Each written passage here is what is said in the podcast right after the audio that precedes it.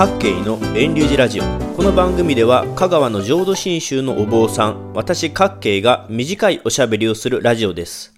136回目の配信では寺にお参りする時の作法をお話ししました。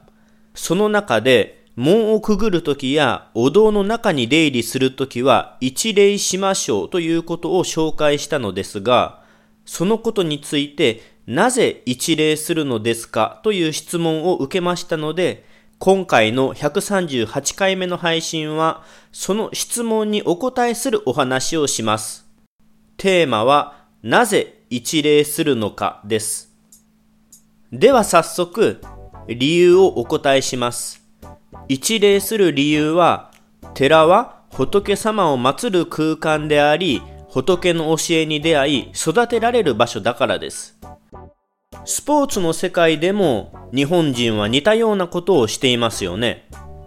例えば野球やサッカーをしている人ならグラウンドに入るとき出るときに一礼しますし陸上競技をする人もトラックに入るとき出るときにトラックに向かって一礼しますよね。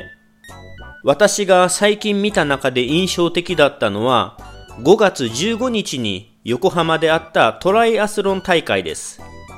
日本人選手はゴールした後に走ってきた最後の直線コースに向かって一礼していましたが、外国人選手はされていませんでした。私の勝手な想像ですが、寺や神社、またスポーツなどで礼をするのは日本的な作法なのだと思います。寺で礼をするのは道場に入る時の道を学ぶ者としての最低限の礼儀作法とされているからでしょう。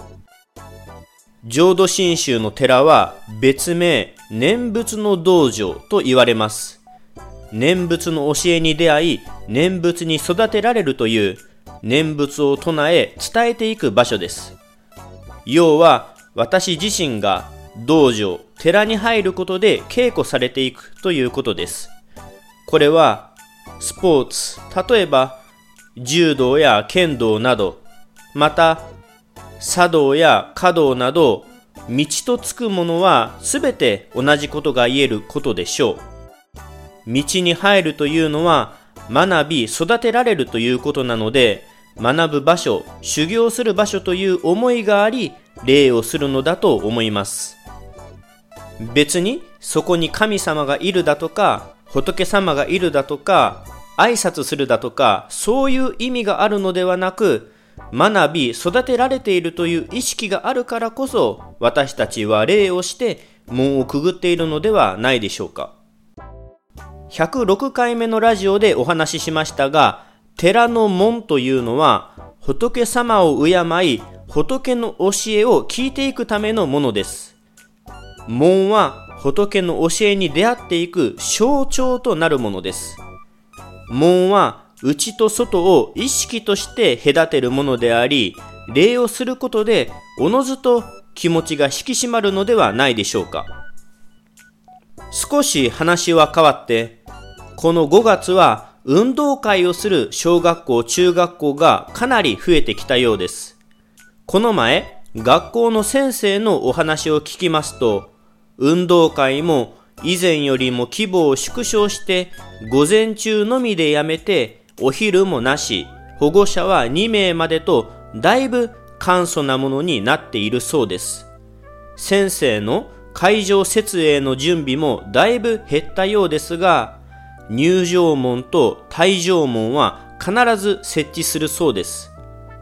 やっぱり門の役割は大事で門をくぐることで子供たちは運動会をしているんだという意識におのずとなるんだと思います。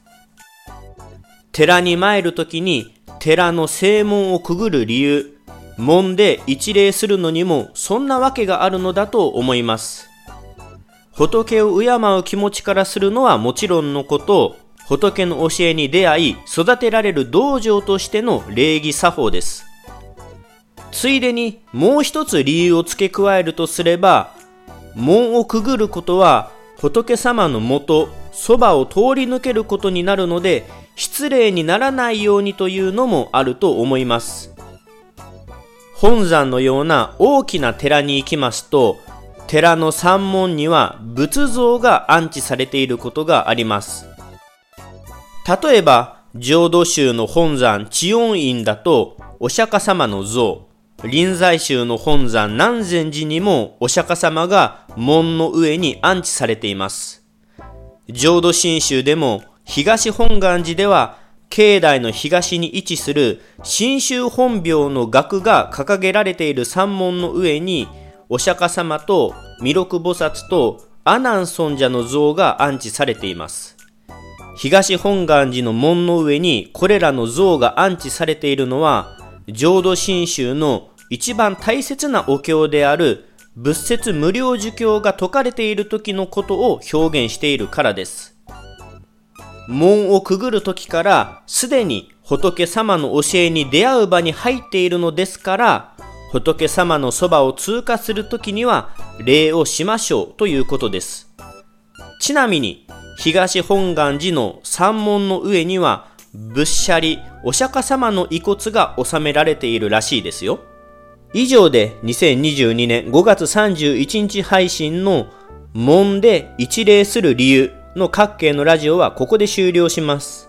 他にも何か聞きたいことがありましたら、またメールなどでご質問くださいませ。最後に余談ですが、お堂に入るときも同じように一礼します。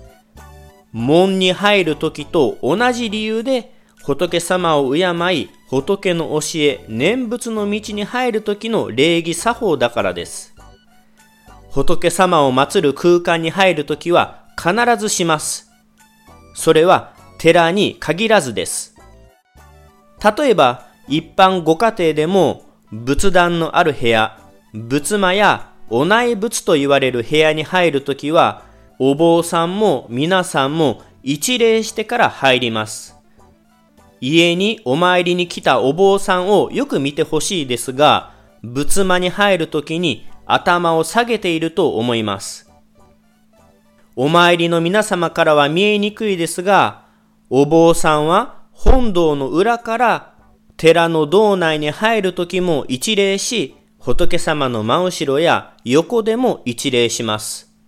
浄土真宗では頭が下がるのがお念仏に出会う大切な姿勢なのですが、実際にはなかなか頭が下がるというのは難しいことでしょ